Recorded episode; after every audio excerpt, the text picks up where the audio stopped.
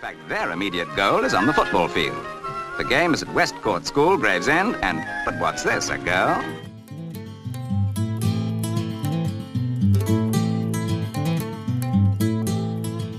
Noch bis 1970 war der organisierte Frauenfußball in Deutschland verboten. Heißt es auch heute noch. Dabei war das mitnichten der Fall. They should look into female. They should try and, you know, concentrate more on female and leave the boys. The boys are any more than the girls. Despite the ban, women continue to fight to play the game they loved and break down barriers.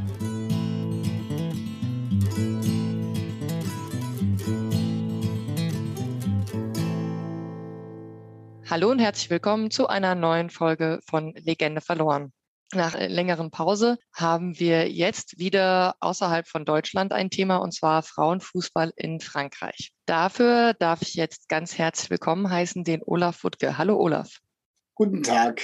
Wir unterhalten uns heute über die Frauenfußballgeschichte von Frankreich und die hat ja auch schon relativ früh begonnen. Aber stell dich doch einmal kurz vor und vor allem Dingen, wie bist du zu dem Thema gekommen?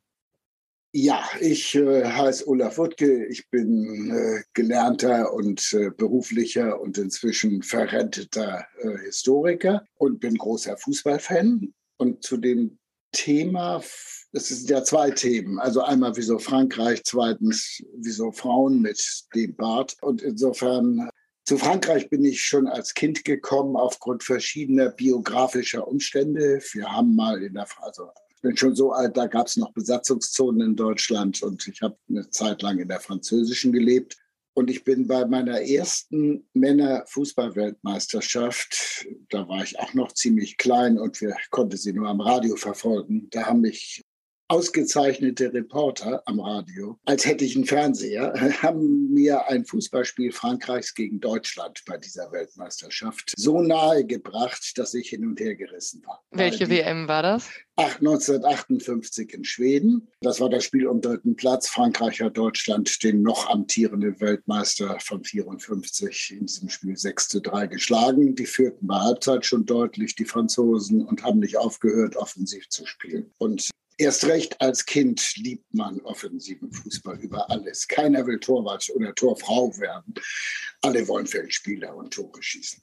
Dafür hatten wir in diesem Podcast übrigens schon erstaunlich viele Torhüterinnen zu Gast. Okay. Aber ja. Und links außen. Gut.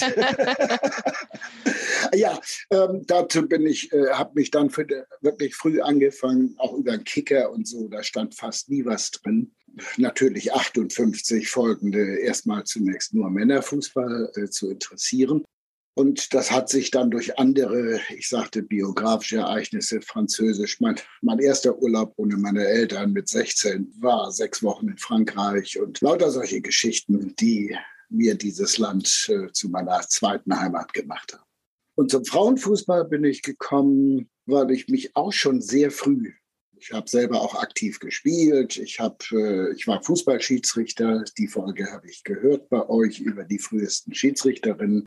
Und ich war eben auch Schiedsrichter und habe auch in der Frühzeit, Mitte der 70er, relativen Frühzeit, Mitte der 70er Jahre als Schiedsrichter Frauenfußballspiele auch gepfiffen und fand das auch ganz normal. Während die meisten anderen Schiedsrichter bei den äh, wöchentlichen Treffen, wo beim Bezirksschiedsrichterausschuss ah, und den üblichen. Ne? Und beim Duschen, denk dran, geh in die richtige Kabine und was das so. Ja, die üblichen Schnacks. Das hat mich schon damals äh, kalt gelassen und ich fand es normale Fußballspiele, die ich zu leiten hatte. Das waren ja noch die ganz frühen mit äh, 30 beziehungsweise 35 Minuten pro Halbzeit. Ja, ja, Kleinerer Ball, Schutzhand, was da so alles an Regelwerk noch typisch fraulich war. Was hast du da für Spiele gepfiffen? Hast du da noch welche in Erinnerung? ja, ich habe in Hamburg ein Spiel von Fortuna 72. Die sind aus Lok, Hamburg-Lok steht. Das ist jetzt Ach ja, ich wohne übrigens jetzt im Großraum Hamburg und lebe hier auch seit 1970 wieder. Bin auch hier geboren, war aber 20 Jahre zwischendurch überall woanders in Deutschland. So, jetzt rechne selber aus, wie alt ich bin.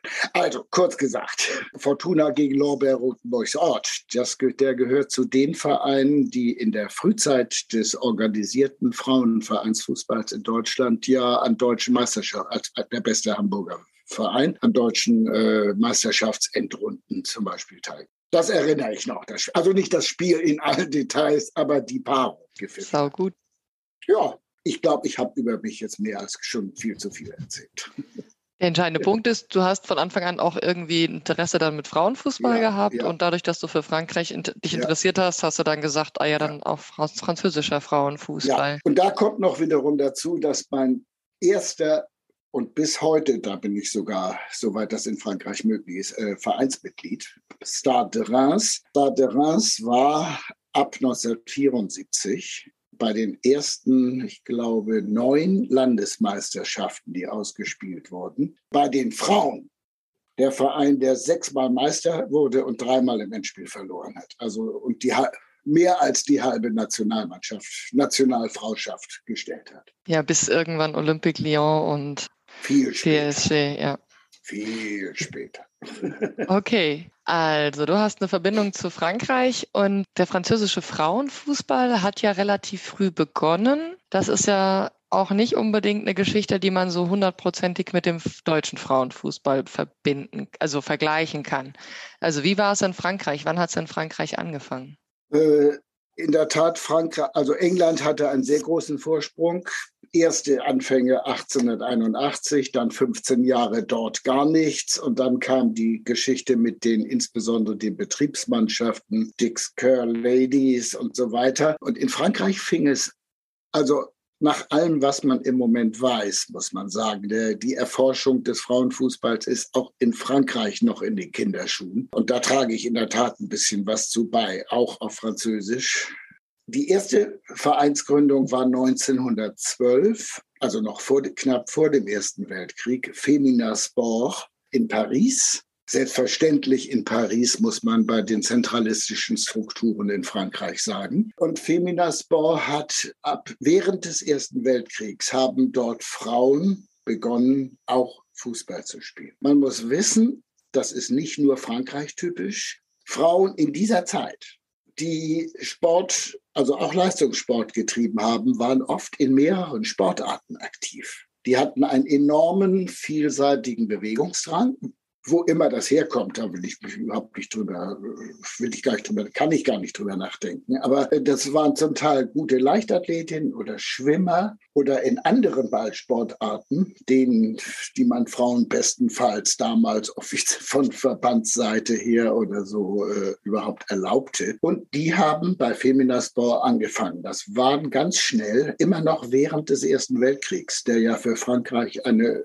der Krieg hat in Frankreich stattgefunden, an der Westfront zu einem ganz großen Teil und nicht weit weg von Paris. Unter den sehr schweren Bedingungen haben die dann eben auch angefangen, Fußball zu spielen. Das erste dokumentierte Spiel ist eins von zwei Mannschaften dieses Vereins Feminasport gegen, gegeneinander. Und sie haben gegen Schulmannschaft, also Schülermannschaften gespielt, auch männliche. Da vielleicht ein Hinweis, weil wir hatten das so am Rande hatten wir Frankreich schon als Thema. Da möchte ich einmal auf die Folge mit Helge Faller verweisen. Der hat da ja auch eine entsprechende Homepage zu, nur dass das nicht hinten runterfällt. Aber wie ging das gesellschaftlich, dass da Frauen gegen Männer spielen durften? Das ja gegen Kinder oder Jugendliche. Ah, okay. das ist noch so halb, halb halb noch kein Geschlecht oder wie man das ausdrücken mm. soll.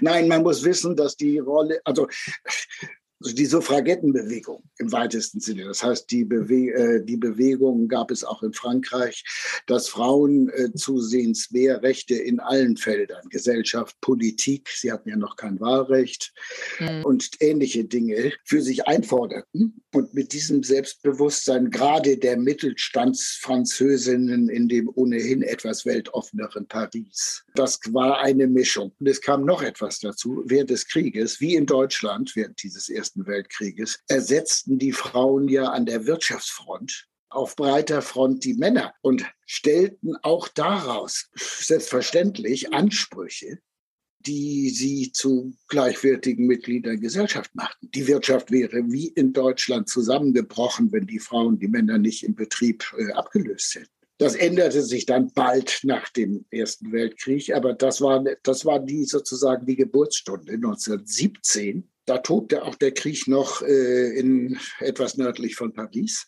Gab es dieses erste, dann auch sogar kurz in einer Zeitung dokumentiert und noch relativ wenig unfreundlich in einer der großen Zeitungen, Lotto, also das Auto auf Deutsch. Das ist der Vorgänger von L'Equipe, der großen französischen Sporttageszeitung, die es heute noch gibt, täglich. Darin gab es einen Bericht über dieses Spiel.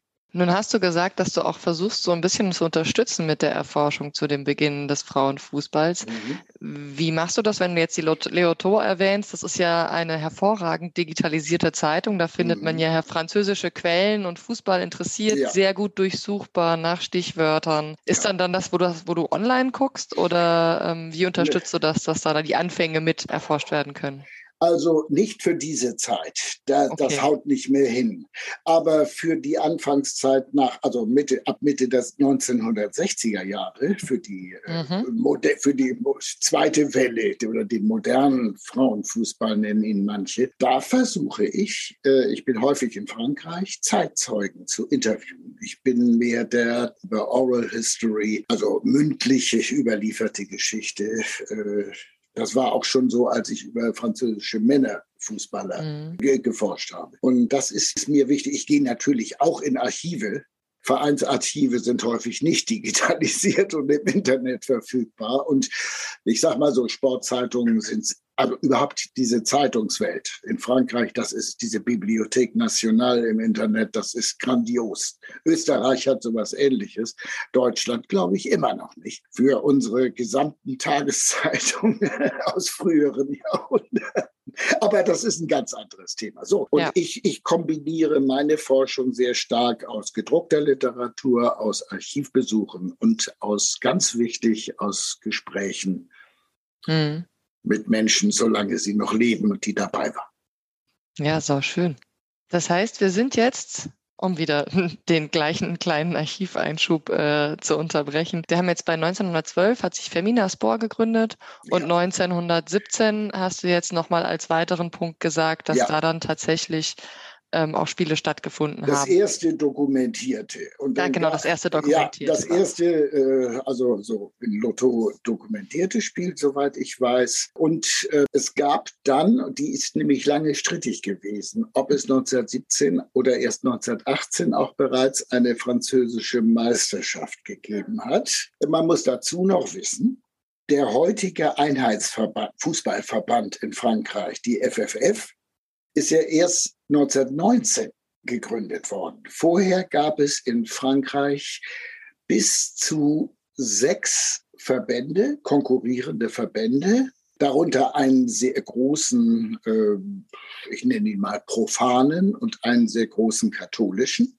die auch sehr stark in Konkurrenz zueinander standen.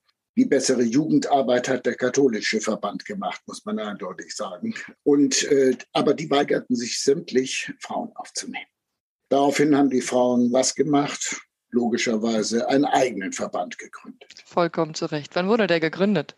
Uff, genaues Datum, ich glaube 18 oder allerspätestens Anfang 19.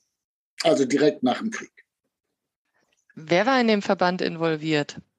Wir haben jetzt bisher von Femina Spor gehört. Ja, Wo gab es sonst noch? Genau. Also gab es schon weitere in, Vereine? gab es die nur in Paris? Ja, in, zunächst nur in den ersten ein, zwei Jahren, vielleicht sogar drei, nur in Paris. Es gab zwei weitere. Nach Femina Sport kam En Avant Paris.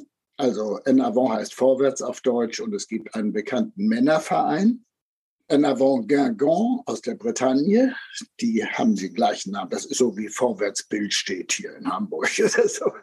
So, und dann kam noch als, als dritter Verein kam dazu Les Sportives, die Sportlichen. Diese drei sind sozusagen mit zeitlich Aufeinanderfolge die, die Gründer. In Paris entstanden weitere, diverse weitere Vereine und dann nach etwa zweieinhalb, drei Jahren ging es auch in der sogenannten Provinz los. Und das sehr breit gestreut. Das war an der Mittelmeerküste in Marseille, das war in Reims, die nannten sich, der Verein hieß auch Les Sportifs, zufällig damals. Äh, das war in Le Havre, wo auch der Männerfußball äh, sehr früh eingesetzt hat, wegen der Nähe zu England. Das war aber auch in Toulouse, Bordeaux und vielleicht überraschenderweise sogar in der ja sehr stark auf mit einer Bevölkerungsmehrheit aus Muslimen geprägten im französischen Nordafrika, etwa in Algier, Algerien, Hauptstadt heutzutage. Damals ja auch schon. Aber gut, das war ja damals französische Kolonie, wurde dann sogar fester Bestandteil des französischen Mutterlandes. Auch da spielten allerdings überwiegend dann in der Tat Italiener, Spanier, Franzosen beziehungsweise Italienerinnen und die anderen auch mit innen, spielten eben auch Frauenfußball. Also spielten eben auch Frauen Fußball, so muss ich das betonen. Es gibt keinen Frauenfußball. Mhm. Ja, wir, wir haben tatsächlich eine Folge über unser Projekt Forgotten Heroines geplant, wo wir hier internationalen Frauenfußball mhm. äh, mit drin haben. Und da geht es dann auch häufiger um Kolonialgeschichte, weil mhm. tatsächlich Frauenfußball in ganz ja. vielen Kolonien dann gespielt wurde und dann aber aufgrund der Kolonien dann auch wieder verboten wurde. Ja. Also ist auch nochmal ein spannendes Extra-Thema. Habe ich auf jeden mhm. Fall auch Bock drauf. Eine Aber, Region habe ich noch vergessen. Äh, das ist das Elsass. Das Elsass gehörte ja bis Kriegsende 1918 zu Deutschland. Elsass-Lothringen. Ja. Wurde dann französisch, wurde dann während des Zweiten Weltkriegs wieder deutsch und hatte auch vorher schon eine unheimlich wechselvolle Geschichte zwischen diesen beiden Staaten. Und das Elsass war dann bei dem modernen, bei der Wiedergeburt des modernen Frauenfußballs, wenn ich bei dem Begriff bleiben darf, damit ich nicht immer die Jahreszahl nochmal dazu sagen muss, da war das, spielt das Elsass eine ganz wesentliche Rolle, weil die ersten, äh, es gab 1970, als der Frauenfußball dann erlaubt wurde, ich greife jetzt etwas vor, ich weiß, als er erlaubt wurde in Frankreich offiziell vom Verband, wenn auch äh, eher halb, halb zog sie ihn, halb, halb sank er hin oder so ähnlich war das ja, weil die Frauen auch hier damit gedroht hatten, einen eigenen Verband zu gründen. Und äh, da hat dann die ja aus 100 Prozent Männern bestehende Bundesversammlung des Verbandes äh, beschlossen, den Frauenfußball zu, zu legalisieren. Nicht, dass sie noch ihr eigenes Ding machen. Nee, das hatte, es ja, ja. das hatte es bei den Frauen im Rugby kurz vorher nämlich gegeben. Und das war ein ganz, ganz übles Zeichen für die mhm. Herren der FFF. Jetzt ist mir eine Frage, das heißt so ab 1918, 1919, der erste Verband hat sich gegründet, der Frauenfußball ist auch langsam in die Breite des Landes rein und nicht nur noch Paris und auch nicht ja. nur groß, also nicht nur die ganz großen Städte. Was für Spielmodi gab es dann damals? Gab es dann da, damals schon Ligen? Wie sind die organisiert ja. gewesen? Was für Spiele gibt es da dokumentiert? Es gab, und das war schon eine, in der Provinz schon eine Schwierigkeit, in Paris nicht. Es gab zunächst immer nur Spiele auf regionaler Ebene. Da wurde dann, als es genügend viele andere Gegenden außerhalb der Hauptstadt gab, wo es auch Fußballfrauschaften gab, da wurden dann die jeweiligen Meister in einer Art Endrunde im K.O.-System zusammengebracht. Du hast vorhin erzählt von einer früheren Folge mit einem, der ja Saison für Saison in dieser Zeit erforscht. Der wird darüber noch sehr viel mehr wissen. Ich weiß aber zum Beispiel, Les Sportifs de Reims hatten nach relativ kurzer Zeit das große Problem, dass sie auf regionaler Ebene die einzigen waren. Wieder. Weil es da sehr schnell eingeschlafen war. Reims ist ja selber nicht so eine Riesenstadt, sondern so eine, war damals, glaube ich, eine 130.000 Einwohnerstadt und war schon die größte in der großen Region. Und auf den Dörfern gab es da praktisch, also wirklich Frauenfußball überhaupt nicht. Ja, also vor der Herausforderung standen ja viele Frauenteams ganz ja, am Anfang. Ja, ja. Das war, wie gesagt, äh, außerhalb Paris. In Paris gab es eigentlich bis noch in die frühen 30er hinein genügend Masse, hm. die aber auch seit Mitte der 20er schon wieder abnahm, die Zahl der Frauenvereine oder der, der spielenden Mannschaft. Hm. Wie war die Reaktion auf die Frauenfußballvereine? Du hattest das vorhin schon so ein bisschen angedeutet, also dass du am Anfang sogar mal Berichte findest, die noch nicht komplett sexistischer Unfug sind. Ähm, aber wie hat sich das entwickelt? Wie ist auf die Frauen reagiert worden? Das hat sich, als sich die, also ich glaube, das ist eine ganz, ganz einfache psychologische Geschichte. Als es nur ganz wenige Einzelne gab, konnte man sie wohlwollend ignorieren als Männerwelt. In dem Maß, in dem sie zunahm, Ansprüche zum Beispiel auch stellten auf staatliche, sie bekamen sogar am Anfang staatliche Fördermittel, um ihren Sport zu treiben, weil es ein Gesetz gab, damals als eine, ein großer Fortschritt für Frauen in Frankreich galt, ein Gesetz, das eben äh, äh, Menschen, die sich aus gesundheitlichen, sportlichen, wie auch immer Gründen unterstützen, und da gab es keine Unterscheidung zwischen Männern und Frauen, dass die dann auch Anspruch auf gewisse staatliche Subventionen hatten. So, das wurde später aber dann auch schrittweise immer weiter zurückgenommen. Was auch mit, was auch, im Sinne von, dass die Förderung generell weggeschnitten worden ist oder nur für Frauen? Generell. Das hängt mit dem mit Ende der 20er Weltwirtschaftskrise und so weiter zusammen. Äh, da ging es auch äh, dem französischen Herrn Lindner damals ziemlich dreckig. Und äh, in der Tat, das wurde für alle geschnitten. Bei den Frauen spielte es natürlich eine größere Rolle, weil die hatten sehr wenig Zuschauer einer. In der Anfangsphase waren Spiel, Fußball spielende Frauen waren äh, also es kamen auch nicht nur gaffende Männer, es kamen schon auch welche, die sich interessierten. Aber da hatten sie durchaus manchmal volle Hütte bei ihren Länderspielen am Anfang zum Beispiel, meistens gegen Belgien. Es gab ja auf dem Kontinent England wirklich äh, in der Entwicklung in den frühen 20ern, es gab diese drei und woanders war fast tote Hose. Beziehungsweise woanders ist es abgelehnt worden. Also wir haben Oder ja dieses, so. ja. also Sascha hat ja in einem Archiv das, die Anfrage des französischen Teams gefunden und in Deutschland ist daraufhin, oh Gott, oh Gott, oh Gott, mhm. die dürfen ja. doch bei uns auf deutschem Boden nicht spielen. Mhm. So, ne? Ja, das hat es natürlich erschwert. gut, und da war, gab es in der Anfangszeit auch durchaus mal fünfstellige Zuschauerzahlen, bei den ersten Spielen zum Beispiel, gegen die, auch gegen die Dick, äh, Dick's Curl Ladies äh, aus England, die ja auch mal in Frankreich tourten Zunächst fuhren Französinnen da schon aus drei Vereinen nach England, spielten davor noch größeren Zuschauerzahlen gegen diese, insbesondere diese berühmte, aber es gab auch andere äh, Firmenmannschaften, nenne ich sie, oder firmengesponserte Mannschaft. Und da kam es eben zu Gegenbesuchen auch und Spielen. Und bei dem ersten war sogar der Chef persönlich, das fand in Roubaix in Nordfrankreich, fast an der belgischen Grenze statt. Und da waren es auch eine schöne fünfstellige Zuschauerzahl. Ähm, und äh, da war auch anwesend der Präsident des französischen Fußballverbands, Jules Rimet. Und der dann aber später, also bald später auch genau so, er äußerte sich nicht ständig zu dem Thema, aber äh, von dem auch Zitate über den klassischen, eigentlich im klassischen Zuschnitt, weshalb Fußball nichts für Frauen ist. Das, die Begründungen waren ja, glaube ich, überall da, wo es nicht erwünscht war, sehr verwandt. Äh, also, man hat sich irgendwelche Gründe rausgesucht, die man, man vorschieben konnte. Ja, beeinträchtigt die Fähigkeit zur Mutterschaft und äh, sind auch von der die berühmte Gebärmutterabsenkung, die, ja, okay. das, das, die hatten wir, glaube ich, schon. Ja, wir hatten sie, glaube ich, schon. Gut. Das wird Nenzer und ja. Das Buch müsste ich mal raussuchen, aber Frauenfußballgeschichte in Deutschland, die mhm. haben ja mhm. auch ganze Zitate mhm. von mhm. diesen medizinischen ja. vorgeschobenen Debatten. Ja. Ja, aber jetzt, wenn der französische Frauenfußballverbandschef, also der französische Verbandschef da war, die Frauen hatten aber noch ihren eigenen Verband, oder? Die ja, waren dann damals ja. noch nicht im französischen Fußballverband. Nein, da, in der ganzen Zeit bis zum Zweiten Weltkrieg und so lange, also sagen wir bis Anfang, Mitte der 30er Jahre, dann ist das völlig eingeschlafen in Frankreich.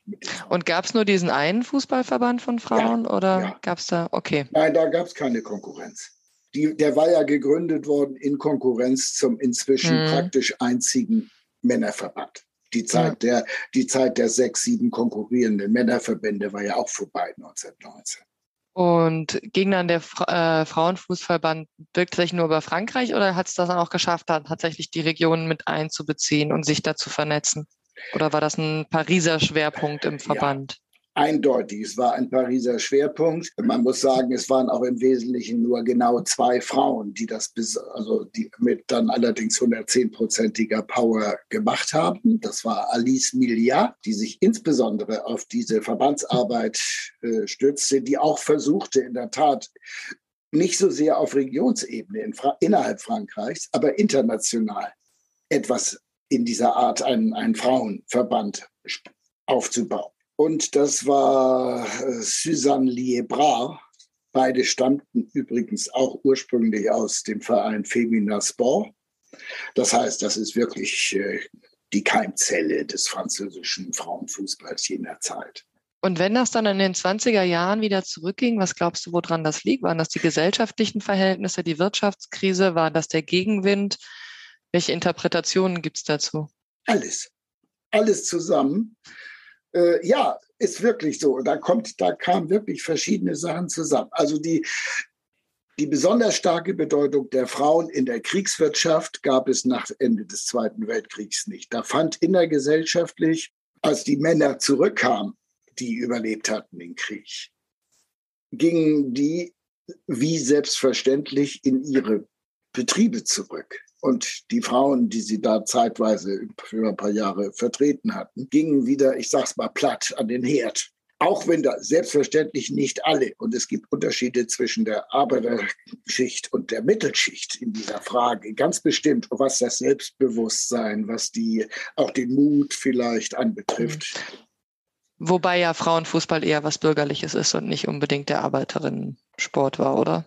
Richtig, ja. Das ist wie, wie beim Männerfußball übrigens in der Anfangszeit. Nicht? Das, waren, das waren Bürgerliche und Adlige in England, die zunächst den Amateurgedanken dann ja auch hochhalten, weil sie ihn aus finanziellen Gründen hochhalten konnten, weil sie es sich leisten konnten, auch ohne Geld Fußball zu spielen.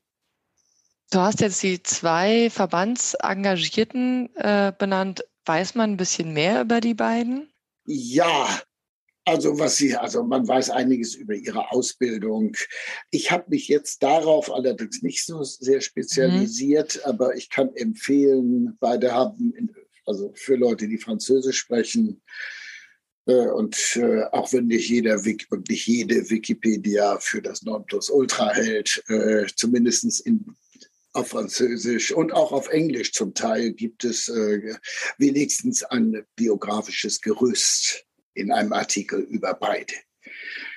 Ich kann die, weiß nicht, ob du auch Shownotes hast für diesen hier, dann kann man hinterher vielleicht die Artikel noch verlinken. Dann schreibe ich dir nochmal, wie die sich schreiben. Das machen wir. Können wir so machen. Okay. Ja, nein, natürlich. Deswegen, wenn ich zwischendrin Podcasts erwähne oder Hinweise gebe, sind das alles Sachen, die ich mir mit notiere und dann kann man die in den Shownotes nachlesen und nachhören, damit man sich das nicht raussuchen muss. Sind wir am Anfang der 30er? Frauenfußball ist schon deutlich zurückgegangen und der Krieg ist ja auch nicht mehr so weit weg. Wie war da die Entwicklung?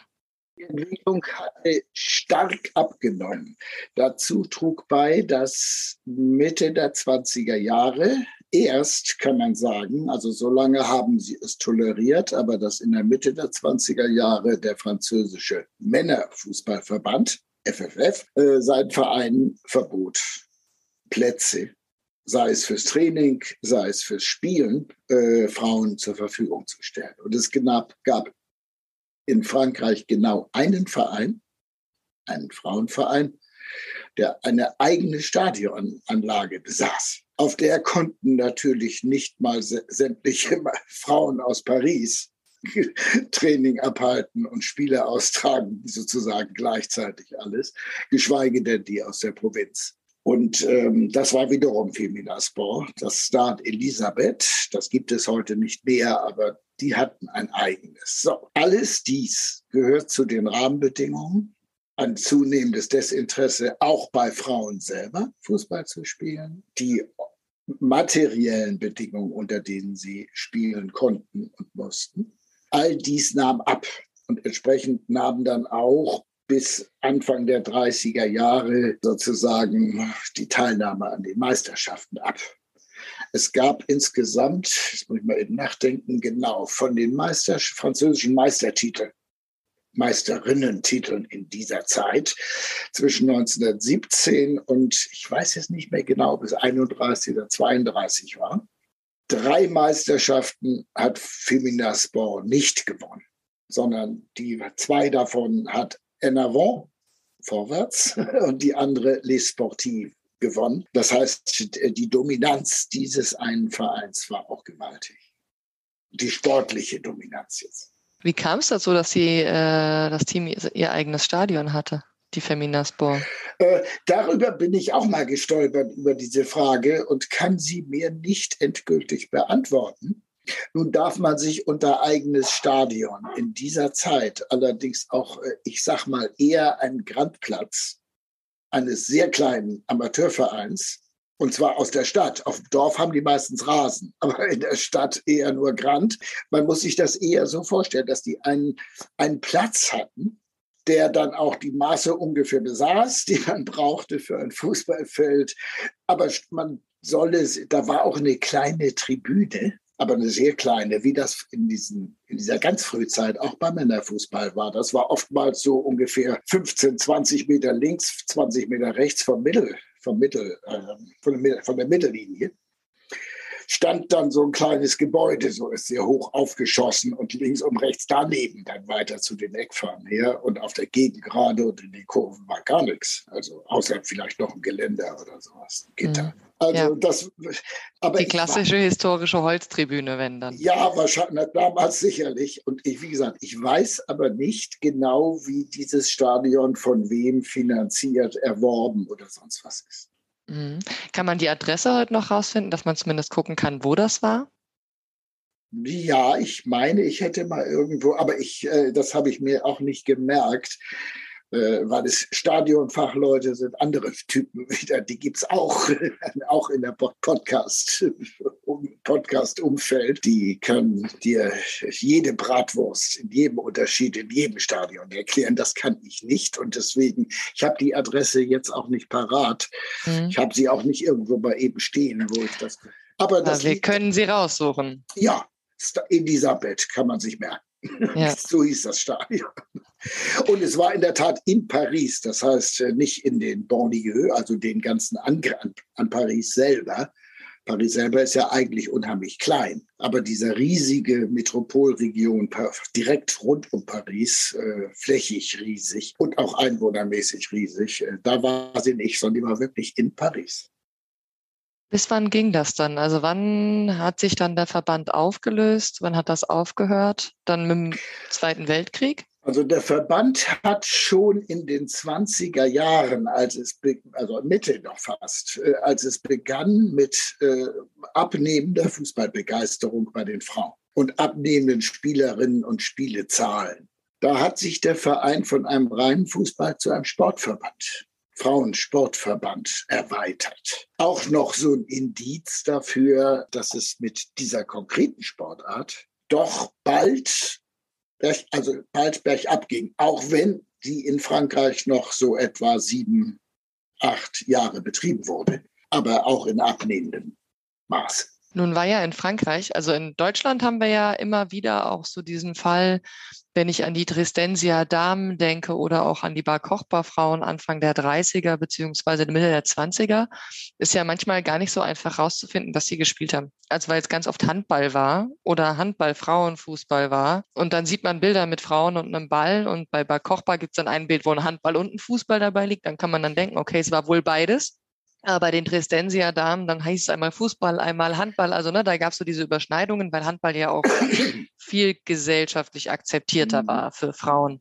Wie war das in Frankreich? Weil ich meine, in Frank Frankreich gibt es ja noch die ein oder andere größere Ballsportart, die hier in Deutschland jetzt nicht so beliebt ist. Das Rugby hattest du vorhin schon angesprochen.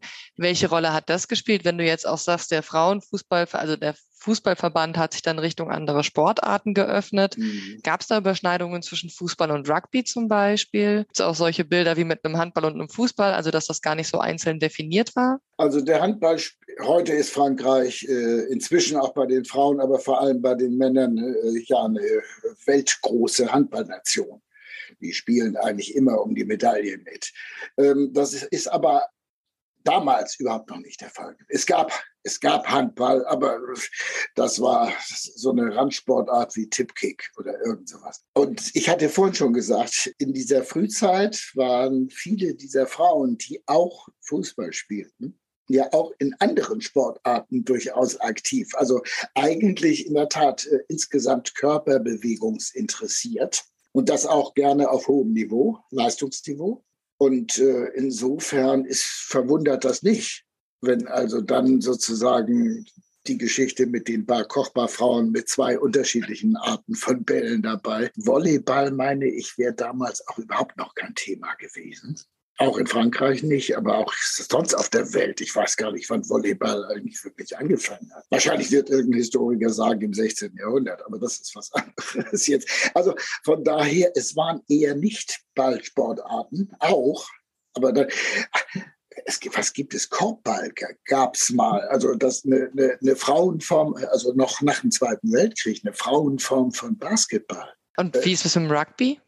Da gab es wenig, komischerweise wenig Berührungspunkte, weil der Rugby allerdings auch äh, bei den Frauen zwischen den Weltkriegen noch nicht so eine große Rolle spielte. Bei den Männern dauerte es ja sehr lange, bis der Fußball überhaupt den Rugby erreichte. Von der Attraktivität, von den Zahlen her, auch von den Zuschauerzahlen, aber auch den Spielerzahlen. Also Frauenrugby in Frankreich gibt es heutzutage natürlich, also und wahrscheinlich schon mein ganzes langes Leben lang nach dem seit Ende des Zweiten Weltkriegs, aber damals ist mir das nie, also es ist mir nicht untergekommen zumindest. Gut, dann sind wir jetzt beim Zweiten Weltkrieg. Da gab es ja. dann wahrscheinlich eher keinen Fußball mehr oder wie ging das weiter? Bei den Frauen muss man sagen, ist es ziemlich gesichert, dass in Frankreich ab Mitte der 30er Jahre bereits, also noch immerhin vier Jahre vor Ausbruch des, ersten, des Zweiten Weltkrieges, beziehungsweise fünf Jahre bevor Frankreich Frühjahr 1940, dann ja sehr schnell allerdings äh, von diesem Krieg auf eigenem Boden betroffen war. Im eigenen Stadion hätte ich es fast gesagt. Aber nee, das ist peinlich. So, und es gab ja dann in Frankreich eine politische Entwicklung an die Macht kam ja kurz vorher, hatte es in Frankreich äh, kurz vor Ausbruch des Krieges noch eine Volksfrontregierung, also eine Regierung aus so Sozialisten, Kommunisten und ähnlichen äh, politischen gleiche Richtung gegeben, die dann aber schon abgewählt worden war und praktisch mit der Mobilmachung in Frankreich unterstützte ja das von Deutschland angegriffene Polen durch äh, Paktverträge und erklärte Deutschland den Krieg der nicht sofort dann auch mit Frankreich stattfand, aber Frankreich machte eine Mobilisierung. Und es war eben so, dass dann ja sehr schnell im Mai im Zusammenhang mit dem deutschen Westfeldzug eben auch große Teile Frankreichs bis einschließlich Paris zunächst äh, ja, Blitzkrieg-mäßig genommen worden, während es in den Monaten vorher die sogenannte Droll de Guerre, also ein eher Witzkrieg mit W, äh, weil es zwar Kriegszustand war, aber da flogen noch keine Kugeln von links nach rechts oder umgekehrt. Das kam dann sehr schnell. In Frankreich ergriff dann ein französischer äh, Held des Ersten Weltkriegs die Macht und es bildete sich eine Regierung, die eine sehr mehrschichtige Rolle im Verhältnis zu Deutschland spielte, das sogenannte Vichy-Regime, benannt nach einer äh, ostfranzösischen Stadt, Vichy, in der die dann, weil sie in Paris waren, die Deutschen, in der diese nationale französische Regierung, die noch einen Teil des Landes zumindest weitgehend kontrollieren konnte und nicht die Deutschen, als Besatzer, ähm, die aber dann auch sehr schnell anfingen, mit den Deutschen sozusagen zusammenzuarbeiten. Ganz äh, merkwürdige Geschichte, äh, aber äh, von ihrer Gesellschaft, von deren gesellschaftlichen Vorstellung waren sie eher aus dem 19. als aus dem 20. Jahrhundert. Und unter anderem haben die dann den Frauenfußball erst dann, 42 glaube ich, 1942 endgültig ver offiziell verboten. Bis dahin war er gesetzlich nicht verboten. Allerdings äh, zwischen 35 und Anfang der 40er Jahre brauchte es auch kein Verbot mehr, weil praktisch kaum noch eine Frau Fußball spielte. Jedenfalls nicht im Verein und mit Mannschaften und regulärem Spielbetrieb. Mhm. Ja, das mit dem, ich meine, das ist ja auch immer dieses Missverständnis in Deutschland, dass Frauenfußball verboten werden worden wäre. Es hat gereicht, Blattspielverbote auszusprechen, mhm. weil wo keine Infrastruktur, da keine Möglichkeit zu spielen und natürlich ein zu großes gesellschaftliches Stigma. Ne? Aber ein gesetzliches Verbot ist natürlich auch ein sehr einzigartiger Vorgang. Also das gab es, ja. glaube ich, nicht oft. Nee, aber das war, wie gesagt, das waren eigentlich zwei Männer. Der eine, ein ganz berühmter, einer der vier Musketiere, ein französischer Tennisstar, Jean Borotrat, war Sportkommissar dieser Regierung. und dessen Nachfolger Colonel, wurde er meistens immer gleich mit militärischem Titel und so, Colonel Pascu, die haben auch im Männerfußball die hassten auch den Profisport. Das waren wiederum, Borotra war halt, naja, Tennis damals, der weiße Sport. Also damals galt das Klischee garantiert noch, dass es heute noch gibt über Tennis, dass es in erster Linie eben doch auch ein äh, Sport der Haute Volée ist und also der höheren, hohen Gesellschaft. Auch da wieder das Thema äh, um Geld Fußball, Sport treiben, das geht gar nicht. Das widerspricht dem Amateurgedanken, dem olympischen Gedanken und überhaupt jedem anständigen Gedanken jedes anständigen Menschen. So, zack. Und mit dieser Einstellung wurde dann zum Beispiel in Frankreich, das haben sie eigentlich nur für ein einziges Jahr geschafft, bei den Männern der Profifußball abgeschafft. Und es spielten plötzlich ein Jahr lang 43, 44 in der ersten französischen Männerdivision spielten plötzlich 16 oder 18 Regionalauswahlen. Das war ziemlicher Schummel. Die bestanden in Wirklichkeit natürlich doch aus in der Regel ein oder den Spielern von ein oder zwei Profivereinen. Und der Staat hat sie bezahlt.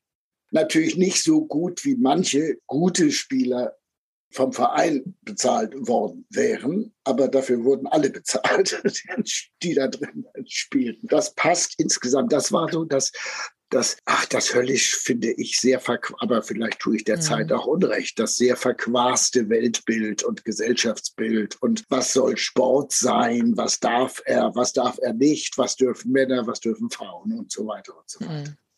Ja, gefühlt haben wir die Debatten in der Neuzeit ja auch immer noch aber auch manchmal noch nicht ganz beendet. Und ohne deutsche Besetzung. das ist schon mal ein Vorteil für alle unsere Nachbarn, oder? Das stimmt auf jeden Fall. Genau, aber das heißt, 1942 wurde Frauenfußball offiziell auch gesetzlich verboten. Ja. Dann 1945 war dann Ende des Zweiten Weltkrieges. Wie ging es weiter? Also wann ist das, wie lange galten diese Gesetze? Wie lange galt das Platzspielverbot auch zum Beispiel vom französischen Fußballverband? Wann hat das, das, aufgehört? Das Platzspielverbot ist meines Wissens nicht aufgehoben worden bis 1970, Januar 1970. Allerdings auch deswegen, weil es, ich sag mal, bis etwa und ohne dass ich nun wirklich jeden Quadratzentimeter Frankreich zu jeder Sekunde hundertprozentig kenne, das äh, kann, geht, kann ich nicht. Aber das äh, war auch deswegen nicht nötig, weil es kaum Frauen gab, die Fußball spielten. Nach dem, direkt nach dem Zweiten Weltkrieg hatte Frankreich, das war ja auch ausgeplündert worden mit der deutschen Besetzung, und zwar nicht nur die Gemälde aus dem Louvre zu Herrn Göring oder andere Geschichten, sondern Frankreich hatte ja auch einen enormen Aderlass an, an Menschen in diesem Krieg, an Menschen und äh, an Sachwerten sozusagen erlitten. Das heißt, nach 45 direkt war ähnlich wie im beiden Teilen Deutschlands, die das dann aber 49 gab, war zunächst mal im Grunde Kohleversorgung, damit man wieder im Winter mal heizen kann. Ein sehr aktuelles Thema und so weiter. Das waren die Sachen, die angesagt waren. Und das gesellschaftliche Bild, das die Vichy-Regierung ja auch sehr stark ich sagte vorhin schon mal in diesem auch sehr noch dazu sehr katholischen Frankreich, obwohl die eine schöne Trennung von Staat und Kirche haben, aber die Menschen sehen das zum Teil anders. Also das heißt, die, die Gesellschaft, das gesellschaftliche Rollenbild war das sehr tradierte. Das heißt, da war nicht viel Raum für Auch, Frauen. ja, und also ich habe nirgends gelesen, anders als in Deutschland Mitte der 50er, hier mhm. Essen, Stadion in Essen, Polizei kommt und verweigert den Zutritt oder diese, diese komische Profi-Länderspiele, die von irgendeinem kommerziellen Typen in Deutschland äh, betrieben wurden. Mhm. Deutschland, Holland und solche Geschichten. Darüber gibt, also darüber gibt es null Aussagen bezüglich mhm. Frankreich. Und es gibt einen, wenn ich das noch sagen darf, es ist 2003. 2003 sind in Frankreich die ersten beiden dicken Bücher über Fußball von Frauen. Eine von einem Mann, ein, ein Buch von einem Mann, ein Buch von einer Frau erschienen. Und 2003 ist kein Zufall. 2003 haben sich die französischen Frauen das erste Mal für eine Weltmeisterschaft qualifiziert gehabt. Und da vermuteten zwei Verlage, dass es einen Markt gäbe. Wobei das eine ist eine wissenschaftlich-soziologische Untersuchung, sehr stark. Und das andere ist sozusagen eher eine Ergebnis, Spielerinnen und so weiter orientierte Geschichte, die auch ganz viel über die Frühzeit dieses modernen Fußballs. Ich glaube, die haben zwei Seiten über die Zeit zwischen 1912 und 1935 in dem Buch. Und dann kommt die moderne Geschichte des französischen Frauenfußballs. Mhm. Aber die können wir ja auf jeden Fall rein verlinken, die beiden Bücher. Ja, die sind beide vergriffen beim, bei den Verlagen, aber ich habe sie beide. okay, das ist, das ist die Hauptsache. Okay, ja, dann, ich, dann, äh, verlinken wir sie, aber sie sind vergriffen. Vielleicht kriegt man sie ja nochmal antiquarisch oder ja, wissen, dass ja, sie dich ja. anschreiben müssen. ja, aber wie gesagt, es gibt ein ganz neues Buch über den französischen Frauenfußball dieses Jahr äh, erschienen. Das habe ich mir neulich gerade auch äh, mitgebracht aus Frankreich. In dem wird weil es doch auch danach noch relativ wenig gab, ein paar Autobiografien, aber relativ wenig über den Frauenfußball gab. 2020 anlässlich des 50-jährigen mm. Jubiläums hat der französische, des, des Frauenfußballs in Frankreich hat der französische Verband bzw. dessen Pressesprecherin ein sehr gutes, detailliertes Buch über diese Jahrzehnte, bei der der Verband übrigens natürlich nicht so schlecht wegkommt, äh, herausgegeben. Und dieses, dieses Frühjahr erschienene Buch, 2022 erschienene Buch, das zitiert auch ganz viel aus dem Buch von der Laurence Prudhomme-Poncet, die 2020 eine hauptsächlich soziologische Analyse des aber auch mit, also die nennt natürlich auch sportliche Ereignisse. Das ist nicht nur äh, Soziologendeutsch, Französisch. Insofern, aber äh, selbst wenn das Buch also vergriffen ist, äh, es wird auf dieses Buch immer noch auch in Nachfolgeliteratur jetzt zurückgegriffen. Sehr gut. Nein, das ist äh, sowas immer gerne verlinken. Also weil wir haben ja schon auch den Anspruch, so gerade Literatur gibt es ja nicht immer unbedingt so viel über Frauenfußball mhm. und wenn es da Empfehlungen gibt, ja. immer sehr, sehr gerne. Ja, da kann ich äh, dir auch noch einen Tipp geben. Alles, was ich an Büchern über Fußball habe, kannst du in Wikipedia nachlesen. Ich, ich kann dir eventuell per Mail, da brauchen wir es nicht lang drüber zu sammeln, äh, kann ich dir die konkret, den konkreten Link schicken. Ich habe da als eine meiner Nutzerunterseiten eben zu bestimmten Themen meine vorhandene Papier, ich liebe Papier, meine Papierliteratur. Ja, und trotzdem kann ich schon Internet. Ausgezeichnet. Ja, du kannst auch Wikipedia. Die Wikipedia-Seiten verlinken wir natürlich auch rein, ja. weil Olaf heimlicher Wikipedia-Autor ist. Also so heimlich ist das nicht. Nein. Aber äh, auf jeden Fall auch Wikipedia-Autor, was ja sehr schön irgendwie auch ja. bei uns reinpasst, weil wir auch mal ganz viel und gerne Wikipedia korrigieren und ergänzen. Mhm. Und zur Geschichte des französischen Frauenfußballs sind dort wirklich genau zwei gute Artikel. Die sind auch beide als exzellent sogar ausgezeichnet worden von der Autorin und Leserschaft. Die würde ich dann ebenfalls nochmal mitschicken. Das sind die Artikel über die französische Frauennationalmannschaft und, das, äh, und über die Division 1 Feminin, also über die erste französische Frauenliga. Da, die haben auch jeweils bei mir nicht anders zu erwarten, äh, einen guten, größeren historischen Teil. Mhm. Und Gut. eben nicht so nur Tabellen mit dickster Torschütze in der 13. Minute mit links oder so. 50er Jahre keine Zeugnisse von Fußballspielenden Frauen. Mit einer Ausnahme, ach, dieses Frühjahr ist in Frankreich äh, noch, also sind mehrere Bücher in Frankreich erschienen, komisches Land.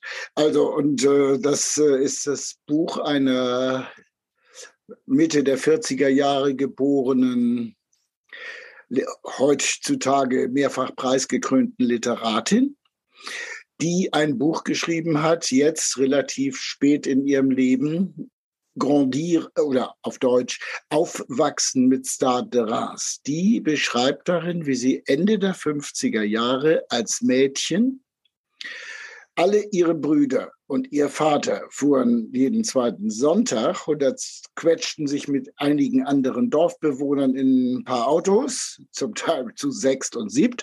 Gut, Kinder zählen nicht, aber okay, trotzdem.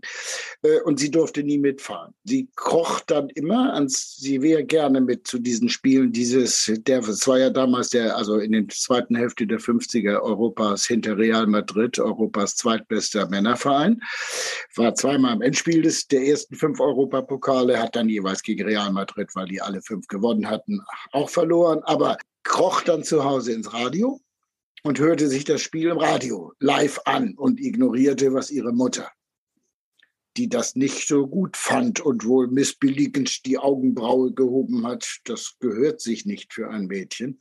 Und sie selber schreibt unter anderem diesen wunderschönen Satz, und ich selbst habe mich nie, also ich wurde nie mitgenommen, obwohl ich so gern gewollt hätte. Und ich habe nie gefragt. Das hätte ich völlig abwegig gefunden. Also sie hatte dieses Rollenbild des 13-jährigen Mädchens, der, der jung, sehr jungen Frau, damals auch voll verinnerlicht. Ein wunderschönes Buch auch zur Entwicklung der gesellschaftlichen, also zur gesellschaftlichen Entwicklung der Sichtweise, der Eigensichtweise und der Fremdwahrnehmung von Frauen im Fußball. Mm.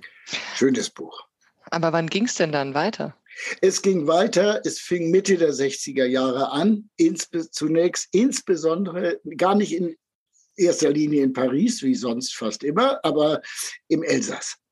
Mhm eine der Legenden, die einzige Frau, wir haben in Deutschland eine Hannelore Ratzeburg gehabt, genau eine solche Frau, und zwar auch genau eine, gab es in Frankreich auch. Die spielte ab Mitte der 60er Jahre in Schwindratzheim, das liegt ganz nah bei Straßburg. Die wurde dann und war es bis nach der Weltmeisterschaft 2011 die war die erste Frau, die überhaupt Mitglied der Bundesversammlung des französischen Männerverbandes wurde. Allerdings auch erst in den 80, späten 80er Jahren. Das dauerte noch eine Zeit von 65. Marie-Lou Düringer. Duringer geschrieben und Marie-Lou spricht eigentlich für sich selbst. So.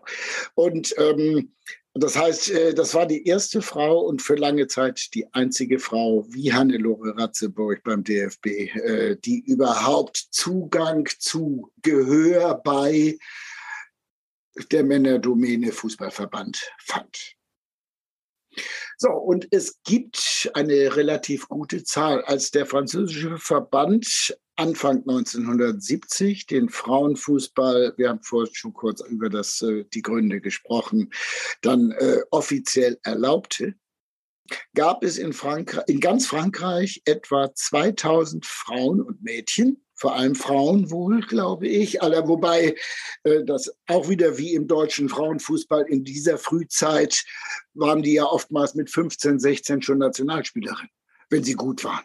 Äh, und das war da ähnlich. Es waren sehr junge Frauen und die, man, das Volljährigkeitsalter war doch 21, auch bei uns, ja, und nicht 18 wie heute. Aber ähm, also deswegen ist egal, ob man jetzt von Frauen, denke ich, von Frauen oder Mädchen spricht, einfach um die Altersgruppe äh, zu heranwachsende äh, zu verdeutlichen. Und da gab es also in ganz Frankreich etwa 2000 Freien, äh, Frauen, die in Vereinen die dem Männerverband, der es ja noch nicht erlaubt hatte, fünf Jahre lang etwa noch nicht erlaubte, äh, aber angehörten. Und das erzeugte auch einen gewissen Druck. Diese 2000 sind im Lauf der Zeit, insbesondere der zweiten Hälfte der 60er Jahre eigentlich erst aufgebaut worden. Es gibt keine frühere Zahl. Ob es 1965 schon sieben gab oder 700 oder null, weiß keiner. Äh, in der Statistik ist dies die erste Zahl, bei der Frauen in der Mitgliederstatistik ausgewiesen Im Zweifel ist es vorher nicht erhoben worden, da nicht ja, geschaut worden. Ja, genau. So, und äh, wie kam das, das Interesse, dass das wuchs dann auf immerhin schon gut 2000? Das, in, es, das Interesse bei Frauen wuchs wieder, auch in Frankreich. Wie gesagt, wir haben viele Parallelen zu unseren Nachbarn, war es halt so, dass sich in den 60er Jahren ja Freizeitverhalten veränderte, langsam, dass sie, also oder sogar stark, zum Teil Urlaubsverhalten sowieso, das schon Bella Italia für Deutsche ab den 50er Jahren schon. Und ähm, eben Freizeitverhalten sich veränderte, dass das Selbstbewusstsein der Frauen wuchs, dass mit dem, was auch 1968 nicht nur in Berlin und Hamburg äh, und äh, New York und Los Angeles, sondern auch in Paris passierte, nämlich mit dem, was man so allgemein als die 68er bezeichnet, dass damit auch die Frauen ja zunehmend ihr Selbstbewusstsein, also ihr Selbstbewusstsein nicht nur entwickelten, sondern stärker zum Ausdruck, nach außen hin vor allem auch transportierten und dies auch zeigten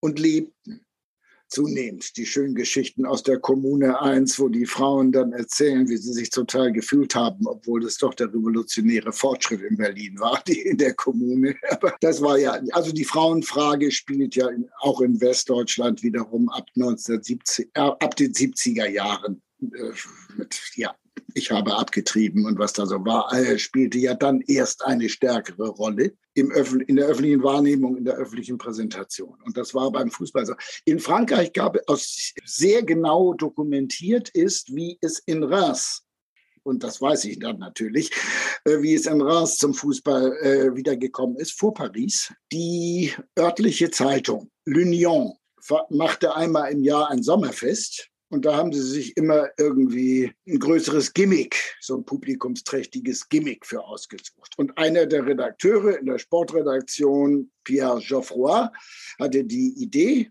wir veröffentlichen einfach mal eine große Anzeige, ein paar große Anzeigen bei uns in der Zeitung. Mädchen, junge, junge Frauen gesucht, die Lust hätten für ein Fußballspiel im, gegeneinander im Rahmen dieses, äh, dieses Sommerfestes zu kommen und mitzuspielen. Und äh, das hat geklappt. Es kamen, meldeten sich 25 bis 30 Frauen in Reims, das wie gesagt keine riesige Großstadt ist oder sowas. Die haben dieses Spiel betrieben. Es war saugut besucht. Sommerfeste sind eigentlich bei schönem Wetter immer saugut besucht. Das Spiel auch. So. Und damit endet das nicht. Die Frauen hatten Appetit gekriegt. Ein großer Teil von denen.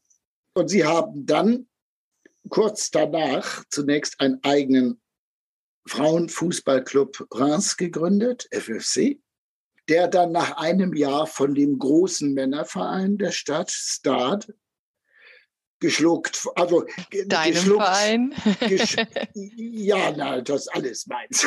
so, also, ähm, so, und dieser Verein, das war der, der dann in, als es ab erst erst ab 1974, 75 äh, das erste Mal auch eine tatsächliche französische Frauenmeisterschaft vom Verband organisiert gab.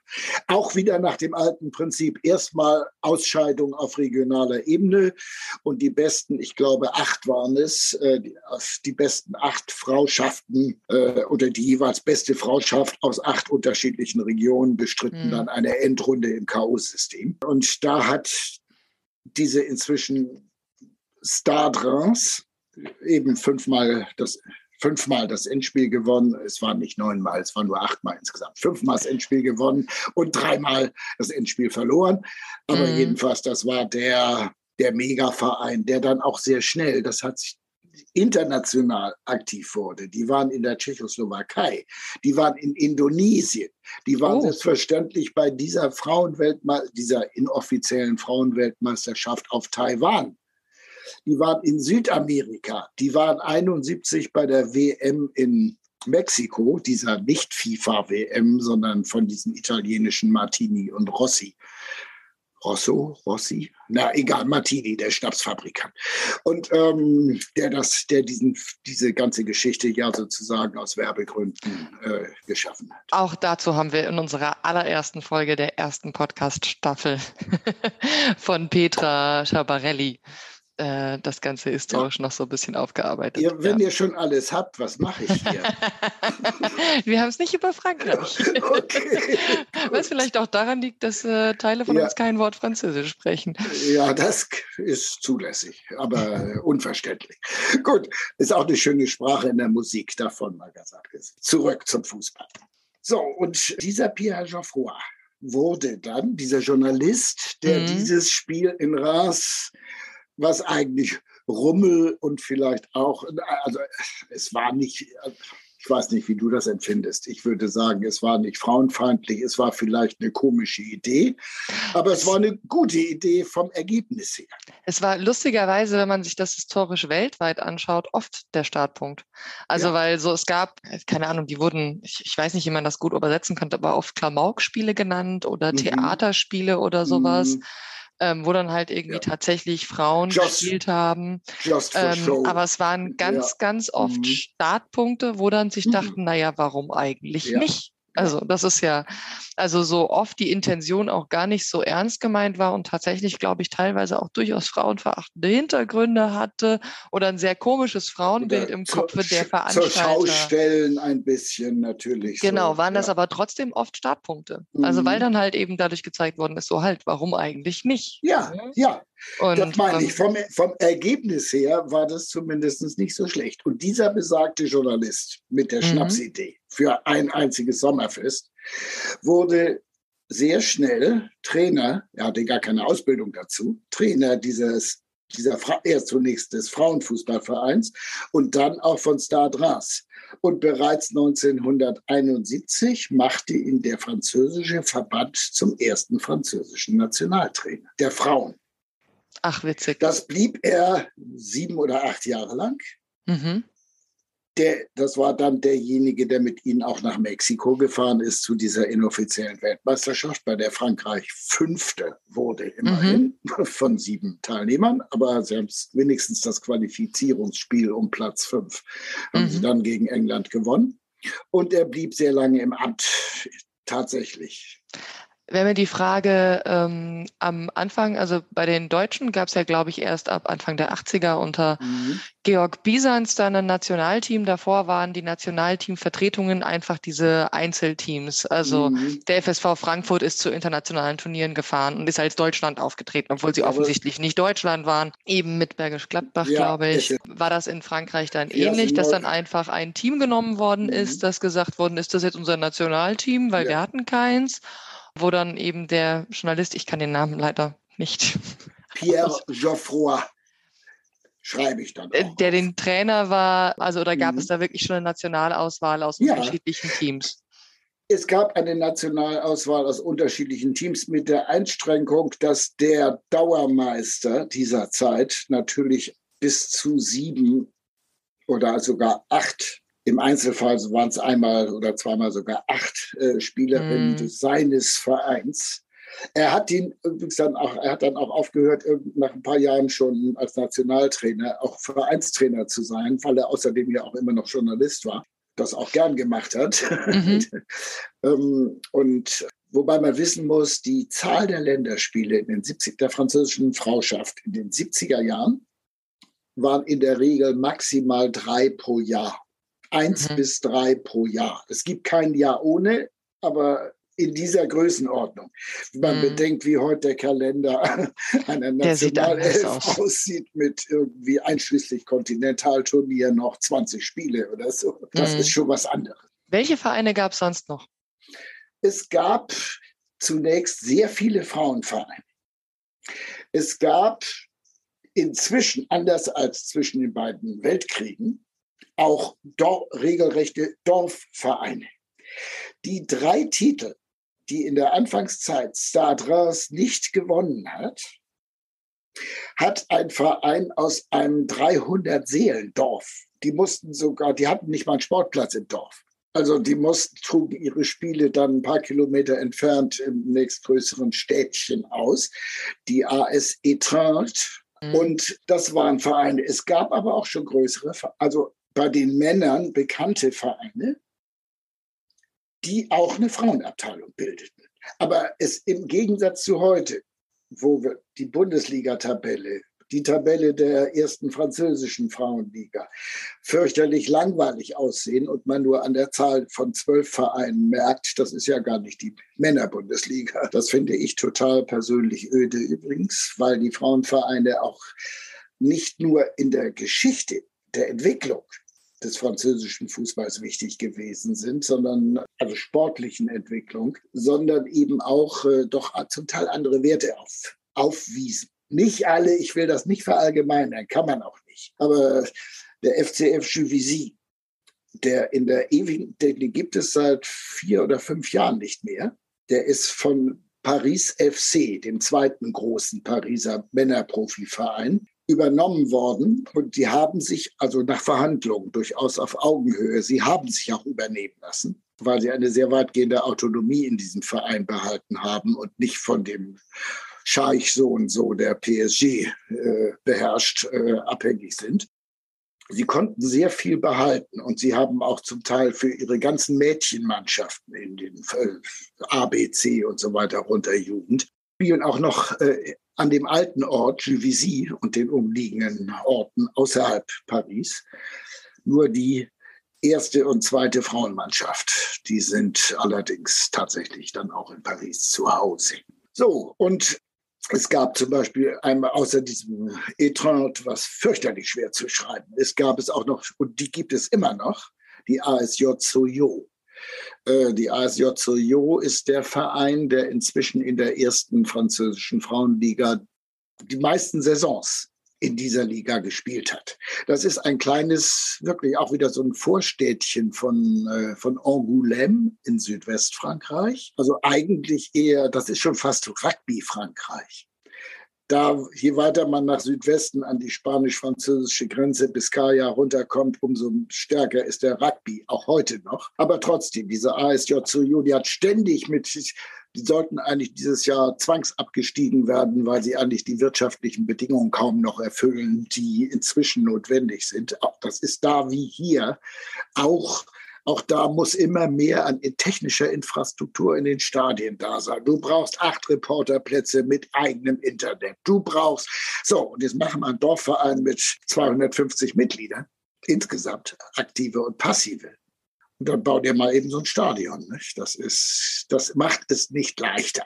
Mhm. Und wir haben eine, letzter Satz, wenn ich den noch sagen darf, wir haben eben damals noch in den frühen, äh, in den, in den mittleren 90er, 1990er Jahren, äh, war das Verhältnis doch so, dass in der ersten Liga, Frauenliga, in aller Regel neun bis zehn der zwölf, ebenfalls zwölf Frauschaften, stammten entweder von reinen Frauenvereinen oder von einem, Amateur, einem Verein, bei dem die Männer unter, auch unter, Amateur, unter Amateurbedingungen und nicht Profis spielen. Und die restlichen zwei bis drei waren dann auch schon frühzeitig große. Und heute ist das Verhältnis praktisch exakt auf den Kopf gestellt. Und wie gesagt, ich bin Romantiker, ich bedauere das. Das ist auch ein Thema, das würde ich gerne auch nochmal inhaltlich mhm. aufgreifen, so wie man das mhm. betrachtet. Also weil ich zum Beispiel natürlich irgendwie, ich bin FSV Frankfurt-Fan, ich bin eh beim Frauenfußball, das ist ja für mich ein sehr trauriges und die, Kapitel. Die Eintracht ist scheiße, wenn man am Bornheimer Hang ist. jetzt hast du vor allen Dingen zwei Vereine erwähnt, die ich jetzt natürlich spannend finde. Das ist der kleine Verein der ASE Trenn ASE Etrakt, Etrakt. Okay. ja, und äh, es, Sojo. Es spricht sich ganz anders als es Hast du, kannst du mehr zu den Vereinen und deren Geschichte und wie es dazu kam erzählen? Gibt es da Vereine, wo es mehr bekannt äh, ist über deren Anfangszeiten? Ja, also in der Zeit, als ich ab 70, ich nehme mal, sag mal, in den nächsten zehn Jahren, äh, die kleinen Vereine, meinst du ja jetzt, nicht äh, sozusagen klein Schrägstrich Frauen, reine Frauenvereine. Äh, ja, überall im Land. Und das wirklich bis in die Dörfer hinein diesmal. Nicht Großstadtveranstaltungen. Paris hat vier und Marseille hat zwei und Lyon hat auch zwei und so weiter. Vereine. Ähm, da ist entstanden überall bei den Frauen bis aufs Dorf das Interesse, und wenn, du brauchst in der Regel elf mindestens, äh, kannst auch mal zu zehn spielen, also, aber das reicht dir dann schon. Und äh, so sind überall Vereine entweder neu entstanden oder ganz neu, dann in der Regel als Frauenvereine, oder sie haben sich zunächst als Frauenfußballabteilung an die Gesamtvereinsfußballabteilung angeschlossen. Und viele haben sich dann nach einigen Jahren auch davon getrennt und haben dann tatsächlich einen reinen Frauenfußballverein gegründet. Das hängt mit dem sehr stark steigenden die, wahre, die wahre Mitgliederinnen-Explosion hat ab, in Frankreich erst ab 2011 stattgefunden. Aber ähm, mit heute inzwischen 200.000 aktiven Frauen gemessen an den 2000 von 1970 oder auch den 86.000 noch von 1911. Das ist noch nicht lange her. Die haben das verzweieinhalbfacht in Frankreich. Und da gibt, da muss man sagen, hat der Verband eine unheimlich effiziente und aktive, wirklich aktive Frauen, Frauenförderungs, lauter Fs, Fußball, Frauenförderungsaktivitäten unternommen. Inzwischen ist ja auch die Spitze noch nicht paritätisch, aber doch sehr stark mit Frauen besetzt. Die letzten Generalsekretäre waren immer schon Generalsekretärinnen. Und da es beschränkt sich auch nicht mehr auf eine Vorzeigefrau, anders als zu Marilou Thüringers Zeiten bis 2011. Das ist wirklich, das ist eine, bin ich jetzt Kanzler Olaf? Nee, äh, es ist eine Zeitenwende gewesen, dieses Jahr 2011 mit der Weltmeisterschaft in Deutschland, wo Frankreich ja das erste Mal überhaupt was beschält hat. Ein bisschen was. Du hast gesagt, dass du großes Interesse eher an Interviews und persönlichen Geschichten hast. Mhm. Hast du denn auch Fußballerinnen aus der Anfangszeit, also aus den 70ern oder 80ern mal interviewt? Ja, aber wenige. Und Wen hast du da interviewt? Äh, Ghislaine Royer-Souef, eine Spielerin, die dann später ihren Trainer, nachdem äh, der Trainer von Stade Reims nicht mehr der Journalist war, wurde ein anderer Mann, Mann, äh, Trainer und den hat besagte Spielerin dann geheiratet. Die, die sind ja noch alle, also die ersten sterben auch da jetzt, aber ganz wenige noch. Das ist anders als bei den, bei den, Männern, die noch 15 Jahre früher ihre beste sportliche Zeit hatten. Aber sehr viele habe ich nicht. Ich bin da auch selber ein bisschen vorsichtiger. Ich habe auch lange gezögert, ob ich diese, diese, diese Literatin anschreiben soll, die dieses Buch über ihre Kindheit als Mädchen mit diesem Männerfußballverein Reims hatte. Weil, naja, ich mache ungern, erwecke ungern den Eindruck, dass ich da jetzt auch, ich bin jetzt der Frauen, Typ, der da alles weiß und so. Aber natürlich versuche ich es gelegentlich. Da hat es, ist es auch nur gescheitert bei dem Interview jetzt, was ich dieses Jahr führen wollte im Sommer, eben gescheitert ist, weil sie halt erst in Urlaub und dann auf einer Lesetournee war und eben gar nicht in der Stadt und so. Aber also ich habe insgesamt, wenn ich es betrachte, ich mache das aber auch schon sehr lange, also zwei Jahrzehnte schon praktisch, mich da gezielt also auch mit Veröffentlichung drum zu kümmern, um das Thema Fußball. Fußball als Sozialgeschichte. Äh, das sind, bisher sind das eindeutig noch mehr Männer als Frauen gewesen. Welche Interviews haben dir da bisher, also oder welche Interviews sind dir da besonders hängen geblieben oder gab es da schöne Anekdoten mit dabei?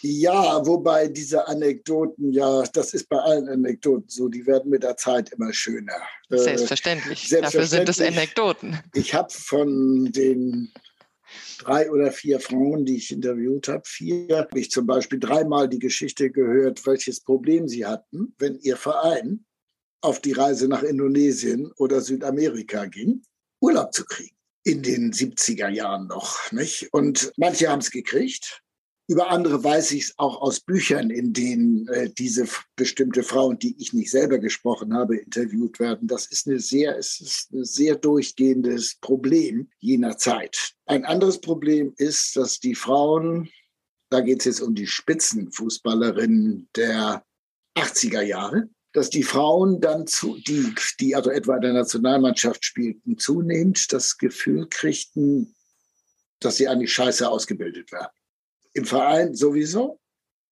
Da waren sie ja froh, wenn irgendein so Übungsleiter die Bälle aufpumpt und sie ihnen dann irgendwie auch ein bisschen mit ihnen was, ihnen was vorgibt. Äh, aber in der Nationalmannschaft war das was anderes. Und äh, der Nachfolger von diesem Journalisten, der war dann auch noch, glaube ich, zehn Jahre Nationaltrainer. Da gab es das überhaupt nicht. Also Lehrgänge. Die trafen sich einen Tag vorm Spiel.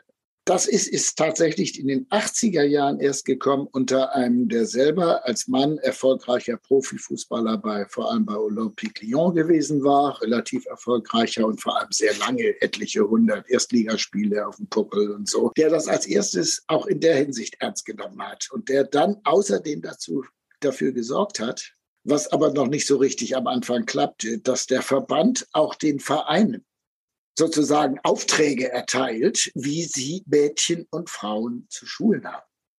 Und, oder sie unterstützt durch, durch, durch Kurse, Lehrgänge Hand, Handreichungen, was auch immer. Und dieser Aimé Mignot, das war der, über den später, Jahrzehnte, zum Teil Jahrzehnte später, seine Spielerin gesagt haben, das war ich der Erste, wo von, bei dem wir was von Taktik, Spielsystem, technisches Training gab es schon so, auch vorher so ein bisschen, also jonglier mal den Ball 50 Mal auf dem linken Fuß und so, klar, das macht, das macht jeder. Aber also der sozusagen richtig das, was Struktur ins Spiel auch bringen soll, auch in die Köpfe der Frauen gebracht hat. Und das auch durchaus. Der war dann auch wieder zehn Jahre im Amt und dann kam die erste von bisher zwei Nationaltrainerinnen. Die Vorläuferin von äh, Dirac. Corinne Diacre, genau. Ja, tatsächlich war das auch was, was mir vorhin so ein bisschen im Hinterkopf hängen geblieben ist, wenn der erste Trainer gar keine Trainerausbildung hatte. Ja. Ab wann begann das denn, dass es hieß, hier, sie sollten eigentlich eine Trainerausbildung hatten und ab wann gab es Trainerinnen?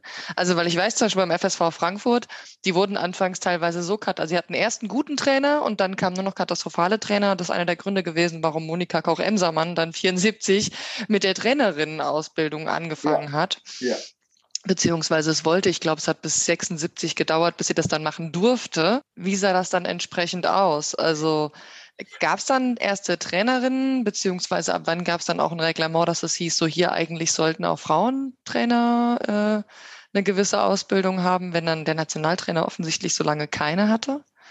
Das ist ähnlich wie die Entwicklung in eurer letzten, glaube ich, Folge über Schiedsrichterinnen. Es gab früh auch schon Trainer, sehr früh, auch schon 70er Jahre, einzelne Trainerinnen.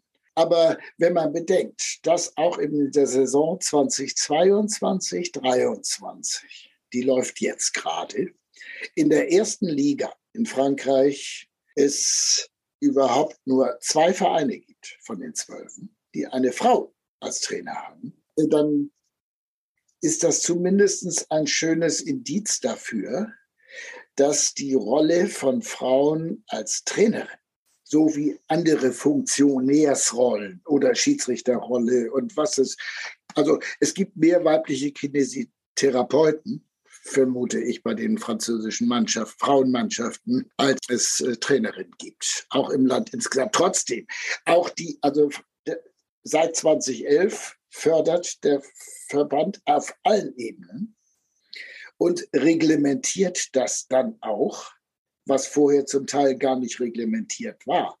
Aber natürlich brauchte man als die französische Liga 1992, also eine richtige Liga, wurde erst 92, glaube ich, eingeführt. Müsste ich sonst nachgucken, könnte auch 93 gewesen sein. 92, glaube ich. Und selbstverständlich gab es dann auch sehr schnell Reglements, speziell für den Ligabetrieb in der ersten und maximal zweiten. Weiter runter im, in der Ligenpyramide gibt es ja auch zum Teil Schwierigkeiten. Da kannst du unter Umständen nicht sämtliche, also für jeden Mädchenjahrgang oder jeden Doppeljahrgang, A, B, C, Jugend und so, kannst du gar nicht Mannschaften in kleinen Vereinen anbieten, weil du hast die Spielerin. Aber also für alle Profivereine ist es schon zum Teil seit dem Anfang der 90er Jahre, zum Teil als die sogenannte League, die hieß anfangs National 1A, und heißt jetzt Division 1 Feminin. Und da gibt es noch einen Sponsorennamen inzwischen dabei. Auch das gibt es inzwischen im Frauenfußball. Sämtliche Frauenspiele immerhin der ersten Liga, sämtliche werden live übertragen im Fernsehen. Das liegt natürlich am Bezahlfernsehen, leider, sage ich jetzt wiederum als äh, öffentlich-rechtlicher, äh, der ja, nichts bezahlt für Fernsehen. Aber immerhin gibt es das, ja. Also ne, beim Frauenfußball ja. in Deutschland sind wir da ja, ja. also ich brauche gefühlt zehn Abos und dann werden die immer noch schlecht übertragen. Also. Telekom, Magenta Sport ist da auch nicht unbedingt der Idealpartner. Nee. Und der DFB bekleckert sich da leider auch nicht und mit. Der Zone? Der Zone ist, glaube ich, mit Frauenfußball auch nicht Die, so die übertragen internationale Turniere. Ja, ich habe jetzt übrigens klar. extra nochmal nachgeschaut. Die Division 1 äh, ist zwei, äh, 1992. 92. Hast du, hast du richtig gesagt. Gut, um jetzt auch noch so mal ein bisschen einen mhm. kleinen Abriss reinzukriegen. Ja. Was mir natürlich die Frage ist, an, an, den 1970ern wurde es dann das Platzspielverbot aufgehoben, beziehungsweise das Verbot aufgehoben. Ähm, dann gab es die ersten Teams. Ähm, dann gab es die Geschichte von zum Beispiel Starterin, das heißt, es gab auch irgendwann mhm. das Nationalteam. Wie waren right. die Reglements? Es gab die Regeln, gab das volle Spielzeiten, gab es da irgendwie mhm. ähnliche Beschränkungen wie in Deutschland? Und ab wann kam ja. die erste Liga, wo es dann nicht mehr nur noch aus Regionalverbänden und dann K.O.-System, sondern wo es dann tatsächlich mhm. sowas wie einen Ligabetrieb gab? Das war 92. Das war 92. Und Letzteres. davor gab es immer nur die Regionalverbände. Davor gab es regionale, also erster Teil der Saison, regionale Meisterschaften. Äh, zweiter Teil der Saison, die, also jetzt auf, bei der ersten Liga. Darunter ja, gab es ja auch Ligen schon. Auch schon entsprechend. Also zweite gab es auch schon seit 92, eine einheitliche Liga äh, fürs ganze Land. Und das war also, wie gesagt, die Liga selber wurde 92 gegründet. Wann genau zum Beispiel die 30 auf die 35 Minuten pro Halbzeit Spielzeit bis hin zu den 45, also bis zur Angleichung. Das ist auch, in, ich weiß es exakt, kann ich dir nicht sagen, weil ich kein Regelexperte, Regelexperte bin. Da habt ihr ja eine Frau für. Allerdings hauptsächlich für Deutschland, glaube ich. Oder für die FIFA insgesamt sogar. Aber jedenfalls. Aber Tatsache ist, dass diese auch schrittweise, dass das auch schrittweise erfolgt ist, äh, sozusagen aus dem tatsächlich frauentypischen Regelwerk für Frauen, das zum allgemeinen geltenden Regelwerk, für alle geltenden Regelwerk hinzukommen. Das war auch ein lang, wir reden also die Zeit 70er bis 90er Jahre, bis Anfang der 90er von mir aus, ist auch in Frankreich. Also das ist da schon wieder Wild West.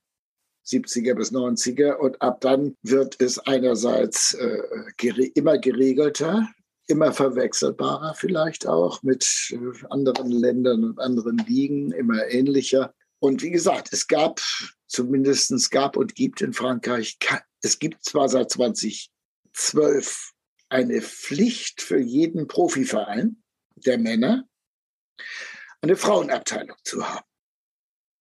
Das ist eingeführt worden äh, mit den auch nicht nur positiven Auswirkungen, dass eben viele Profivereine sich das relativ einfach gemacht haben. Da hatten sie nämlich nebenan Algrange bei Metz zum Beispiel. Der FC Metz hat da dann kürzlich in Lothringen sich einen, Frauen, einen äh, reinen Frauenverein geschnappt aus der Region und hat jetzt eine Frau, hat die Auflage des Verbandes erfüllt. Für die Vereine, für die Frauen, die da sozusagen übernommen wurden, hat es natürlich auch Vorteile, bessere Infrastruktur.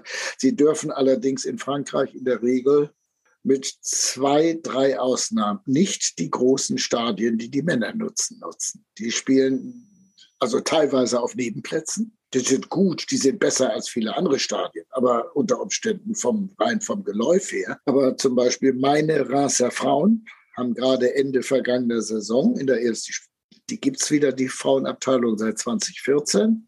Die hat es jahrzehntelang nicht mehr gegeben. Die waren völlig weg. Sowas gab es auch in der Geschichte häufiger.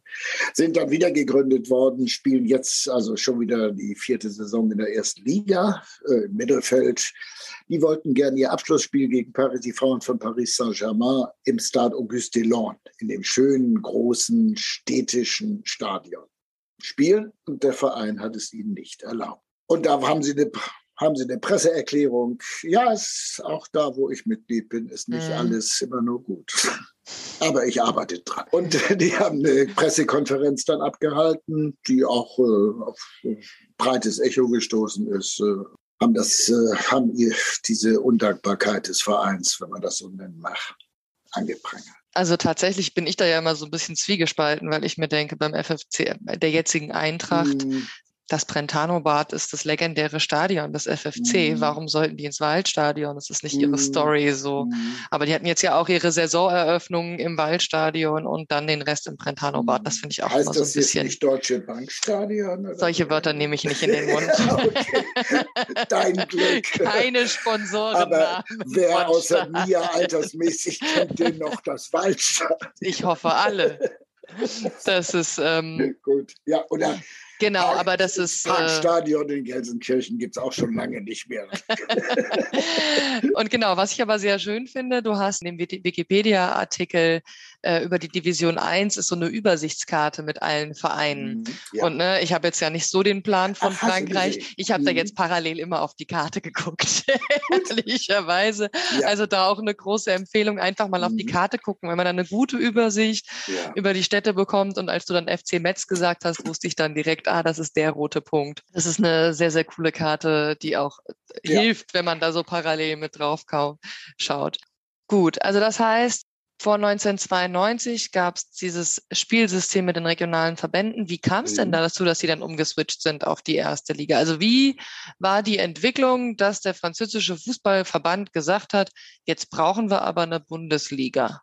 Die Lobby der Frauenfußballer ist ja stark angewachsen gegenüber den 2000 People von 1970. Das waren einmal die. Die, die haben sich gelangweilt, zum Teil die Vereine in der ersten Saisonhälfte. Da hatten sie, ich meine es nicht frauenfeindlich, das werde ich über eine Männermannschaft auch sagen. Da hatten sie hauptsächlich Gurkentruppen, die sie irgendwie mit acht Toren abgerammt haben. Und das macht keinen Spaß auf Dauer. Das heißt, die wollten eine, Kon ja gut, manchen macht das schon Spaß, die wollten eine Konzentration Mhm. mit dem Ziel, mehr gefordert zu werden. Und das sollte dann auch, und zwar einmal für den Verein, also für die Frauschaft Mhm. des Vereins, aber letztlich ja auch für die Nationalmannschaft, die bis dahin überhaupt noch nichts besch- beschält hatte. Mhm. Das war ein, eine andere Triebkraft, dass schon dieser Nationaltrainer, der die Taktik-Schulung mit einführte und anderes und ähm, mehr Lehrgänge und so, dass der auch sagte, wir, wir treten auf der Stelle. Mhm. Wir, äh, die haben zu viele, Le ah, die haben auch in der, selbst in der ersten Liga ja noch eigentlich zu, mit zwölf, nur zwölf Teams Mhm. zu viele leichte Gegner, die sie nicht wirklich fordern, ganz anders. Und wenn die dann auf hochmotivierte Deutsche, Amerikanerinnen, Schweden oder wen sonst treffen, dann gucken die hinterher. Mhm. Obwohl ja gerade Champions League Frankreich die letzten Jahre immer noch gar keinen so schlechten Au Au Auftritt hingelegt hat. Ich erinnere mich da. Allerdings Ich nicht. glaube, es war Paris Saint-Germain gegen Wolfsburg oder so. Ja. Zweiter. Ja, Fra- Aber- aber, wie gesagt, die beiden hauptsächlich, Lyon Mhm. und Paris, sind auch innerhalb der Liga eigentlich, das ist ein großes Problem, immer noch nicht gefordert. Der Verband hat jetzt gerade die zweite Liga ab der kommenden Saison. Ab 23, 24. Es war neulich, also vor drei, vier Jahren waren es noch drei Gruppen A12. Mhm. Jetzt sind es noch zwei Gruppen A12 und die wird jetzt auf eine einzige, einer, was immer für viele Vereine Mm. natürlich auch Mist ist, sonst rutschen sie ja wieder ein runter. Aber Ja. äh, wird es auf eine Liga mit zwölf und es wird eine neue dritte Profiliga eingeführt. Darunter noch als dritte. Was ja eventuell dann die Ja. Qualität verbessert, wenn die Ja. Infrastruktur dafür da Ja, ist, dass die Vereine das entsprechend stemmen können. Weil das ist ja in Deutschland auch ein großes Problem. Aber es Aber sind ja auch- auch weniger Vereine dann, die da, das sind dreimal zwölf in den ersten drei Ligen, es sind nur Das sind- 36. und jetzt im Moment sind das viel, viel mehr. Ja. Aber auch das mit der Langeweile, das Feedback hört man von vielen Fußballerinnen, gerade aus den 70ern, auch aus Mhm. Deutschland, mit denen ich Mhm. geredet habe, die haben gesagt, du hattest irgendwie ein, zwei, drei gute in der Region und den Rest und dann haben sie nur ein halbes Jahr Saison gehabt und dann durften sie nur verkürzt spielen, dann haben sie sich gelangweilt. Ja. Und das war der Grund, warum manche Vereine sich dann wirklich irgendwie internationale Spiele und einen Austausch Mhm. selbst organisiert haben, unabhängig von allem anderen, weil sie gesagt haben, sie haben die Herausforderung gesucht. Ist ja aber auch vollkommen nachvollziehbar. Das ist aber immer das, wo ich mich dann frage, wie wäre das? Also manchmal frage ich mich dann, weil halt gesagt wird, ja, die Frauen und die Entwicklung. Und dann denke ich mir so, ja, aber wenn du darum kämpfen musstest, um überhaupt Herausforderungen zu finden, was ja bei den Männern jahrzehntelang irgendwie gar kein Problem war, dass da so eine Leidenschaft dahinter ist, die muss man halt Mhm. auch erstmal haben. So. Und Ehrgeiz. Und Also da wurden Mhm. Fahrten nach Brasilien Mhm. organisiert und dann Mhm. wurden da sich Sponsoren gesucht und das in den 70ern. Und ich vermute, den Frauen in Frankreich ging es da nicht anders. wie gesagt, also- sie waren so, so gut und bekannt, dass sie eingeladen wurden und sogar die Spesen übernommen wurden und so. Mhm. Aber das hatten auch nicht alle. Die Französin, die bei dieser 71er Weltmeisterschaft mit, also war ja nicht mal ein 23er Kader, war ja kleiner, die Gruppe 17, glaube ich. Plus Trainer, plus ein Schiedsrichter und noch ein Verbandsfunktionär musste auch noch immer mit oder Mediziner oder irgendwas oder beides. Die mussten sich zum Teil auch an den Kosten beteiligen. Ja, klar. Ja. Und das Ja. ist, wenn du, wenn du nicht gerade äh, aus ganz üppig äh, Mhm. ausgestatteten Königshäusern stammst, ist das schon viel Geld. unter Ja. Umständen. Aber ein Aspekt, den es ja auch in der deutschen Bundesliga gab, es gab ja trotzdem damals, auch wenn das jetzt alles noch nicht so fett finanziell ausgestattet waren, Spielerinnen aus dem Ausland. Wer war das so? Wie wurde das organisiert? Kannst du da ein paar Informationen zu liefern? Ja, äh, das hat in Frankreich auch angefangen, als der sozusagen jetzt 1992 Gründung der ersten Liga und der zweiten Liga als richtige Liga. Äh, Das war der erste Schritt. Der zweite Schritt Anfang des, der 2000er Jahre Umbenennung verbunden mit der Umbenennung. Das war nicht die einzige Änderung dieser Liga. Das hatte auch eine erhöhte Professionalisierung. Das hatte zum Beispiel Auswirkungen auf die Bezahlung der Spielerinnen. Da gab es also in vielerlei Hinsicht dann durchaus, ich sag mal, Richtung Professionalismus gehende Regelungen. Also und um diese Zeit 2004, 2005 geht das von einzelnen Ausnahmen, die es auch vorher schon gegeben hat, abgesehen, geht das da los. Und Frankreich ist inzwischen, also momentan scheint ihnen aber gerade England jetzt den Rang abzulaufen.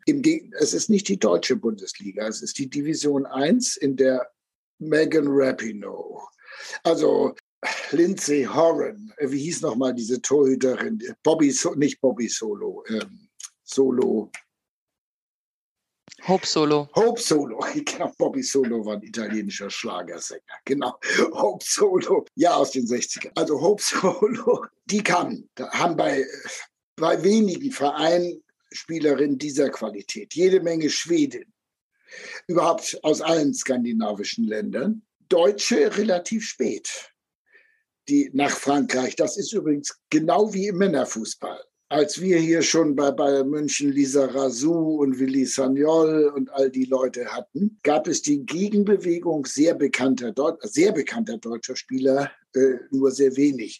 Da hatte Klinsmann mal zwei Jahre in Monaco oder Alofs mal bei äh, Olympique Marseille oder Beckenbauer ja auch bei Marseille noch, aber nicht mehr als Spieler gewirkt. Aber äh, aus irgendeinem Grund ist das in der Gegenrichtung schlechter gelaufen aus Deutschland nach Frankreich. Und äh, während viele Spielerinnen, bei, ich weiß gar nicht, ob es, also bei Fra Frankfurt hatte schon früh, also der erste FFC, Elodie Vogt zum Beispiel, äh, das ist schon, muss schon 15 bis 20 Jahre her sein. Die haben da zum Teil gespielt und haben auch durchaus das als Herausforderung äh, für eine weitere Spielqualitätssteigerung äh, angesehen, die das gemacht haben.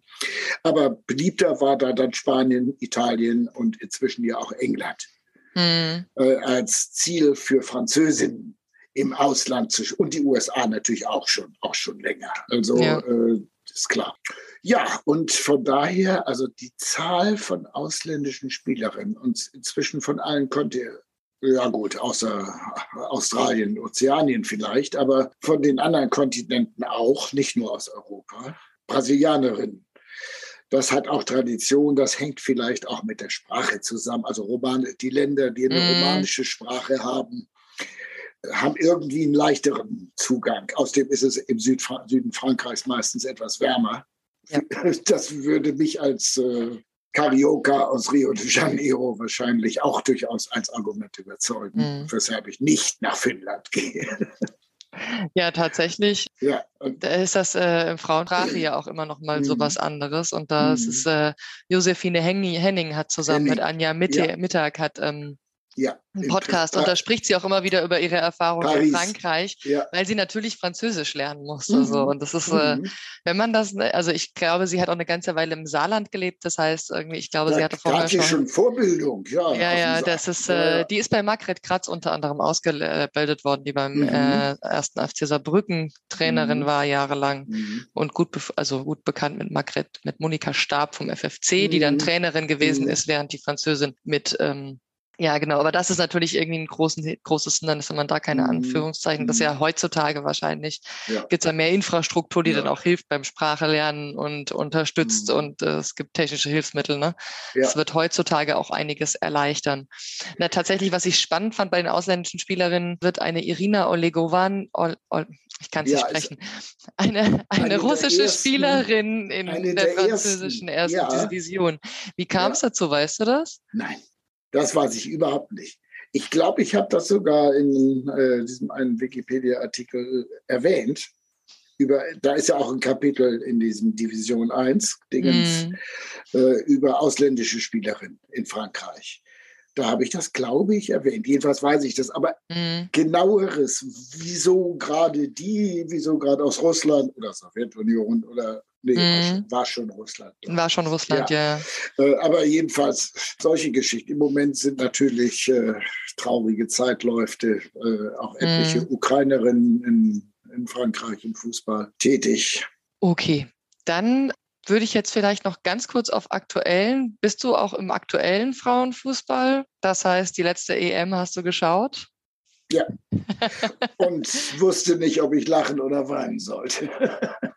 Aber Ja. wenn eine, auch egal ob Mannschaft oder Frauschaft, wer immer nur in der ersten Halbzeit Tore schießt und seien es auch fünf Stück gegen Italien, das war ein schönes Spiel, Mhm. aber die Halbzeit jedenfalls. Aber ja, aber immerhin schon mal Halbfinale. Mhm. Das ist ja, Frankreich hat ja bis zu dieser Europameisterschaft eigentlich, äh, bis zu dieser Europameisterschaft, es war überall die Rede nur vom französischen Viertelfinalfluch, weil Mhm. die immer spätestens im Viertelfinale, seit sie teilnehmen, ausgeschieden sind. Und das, obwohl sie derartig herausragende Spielerinnen mit einer Eigentlich. Renard oder so da vorne drin stehen haben, ne? Eigentlich, ja. Mhm. Ja, aber was war noch bei dieser Europameisterschaft? Die ganz bittere Geschichte, die wahrscheinlich, also nach meinem Dafürhalten, beste Stürmerin der Welt zurzeit, Marie-Antoinette Catoto, mit diesem Hat sich ja verletzt. Unversch un ja, und heftig. Unversch von, es lag kein Fremdverschulden vor. Die hat sich auch vertreten. Jetzt bei einem WM-Qualifikationsspiel nach der EM hat sich dann auch noch äh, eine der beiden In Stamminnenverteidigerinnen äh, ebenfalls noch wieder schwer verletzt. Das ist ihre dritte schwere Verletzung, die sie wieder ein halbes bis dreiviertel Jahr mindestens kosten wird. Griechenbock. Auf der Innenverteidigerposition hat Frankreich aber guten Ersatz.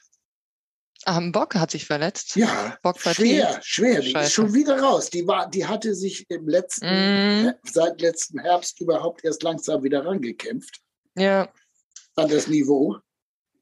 Und dann ist sie hier bei, war auch kein Foul, also im Sinne Mhm. von brutaler Schlechter oder so, sondern die ist mir ja hängen geblieben, weil die einen legendären Fallrückzieher gemacht hat. Ich glaube, irgendwie letzte, Ja. vorletzte EM, WM, Mhm. irgendwie. Das ist, Ja. das war so das Bild vom Mhm. Bockpartie. Mhm. ja, Dieser. Fallrückzieher, das war. ja, schön. Warum sollen solche technischen Kabinettstückchen Frauen nicht können, oder was? Ich gucke den Französinnen tatsächlich sehr, sehr gerne zu Ja, die beim spielen Fußball. Das ist, ich habe Also den EM-Spielen, ja. das war schön. Die spielen One-Touch-Fußball manchmal, also gerade Mhm. auf den Außenbahnen.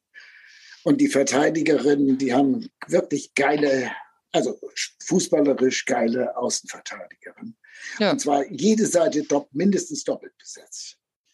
Und Was ja auch ein Luxus ist für eine Nationaltrainerin. Und trotzdem reicht es nicht. Ich glaube, da gibt es auch irgendwo die Angst vor dem Erfolg.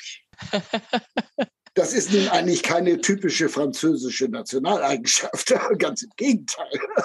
Aber ich weiß, wo, warum das nicht klappt. Mhm.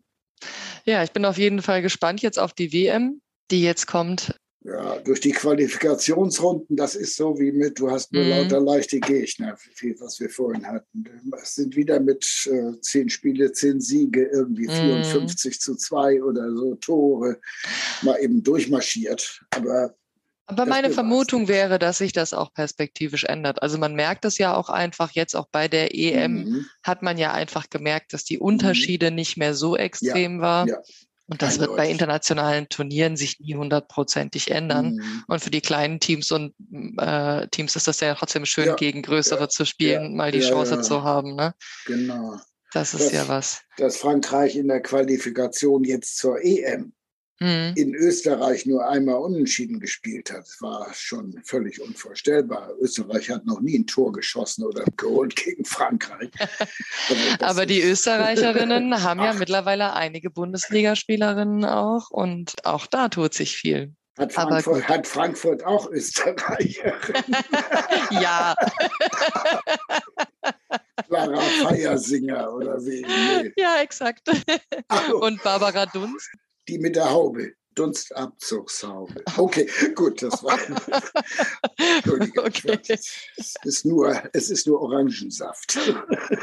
Genau, wir sind jetzt bei anderthalb bis zwei Stunden Hm. und würde sagen, wir sind ja auch in der Jetztzeit angekommen und die Trainerinnen-Diskussion über Diakra führen wir jetzt hier nicht. Die ist aber eigentlich, das ist eine unheimlich charakterstarke, um nicht zu sagen dickschädelige Frau. Ich finde die super sympathisch. Die hat ja, ist, also ja, ja und nein. Also sie weiß, die, die weiß genau, wo sie hin will. Und die lässt sich nicht beirren. Und verdirbt es sich dabei mit Amandine Henry, mit Sarah Bouhadi schon vorher. Inzwischen stellt sie auch Eugenie Le Sommer, die Mittelstürmer, die Rekordtorschützin der Nationalelf, stellt sie nicht mehr auf. Gut, die sind auch alle Mitte 30 inzwischen. Aber ich kenne hier in Hamburg eine Frau, die ist über 60 und spielt immer noch bei einem kleinen Verein Fußball mit in der Regel ungefähr 20 bis 30 Jahre jüngeren anderen Mhm. Frauen zusammen in der Mannschaft. Und die, die hält das Niveau noch. Respekt. Ja, ja, äh, gut, Kreisliga, aber trotzdem, würde das auch in der Kreisliga nicht Genau. mehr schaffen. da hast du erst recht keine Leute, die dich so auf der Sänfte tragen. Da musst du selber laufen. Ja, aber dann vielen, Ja. vielen lieben Dank für das Gespräch, für deinen Ja. Input, Olaf. Es, Es hat war sehr mir viel eine Spaß Freude. gemacht. Vielen Und Dank. genau, dann hoffe ich, äh, ihr hattet auch Spaß beim Zuhören. Die ganzen Links, die wir erwähnt haben, stelle ich alle in die Show Notes. Und dann bis zum nächsten Mal. Auf Wiedersehen. Tschüss. In fact, their immediate goal is on the football field. The game is at Westcourt School, Gravesend, and but what's this, a girl?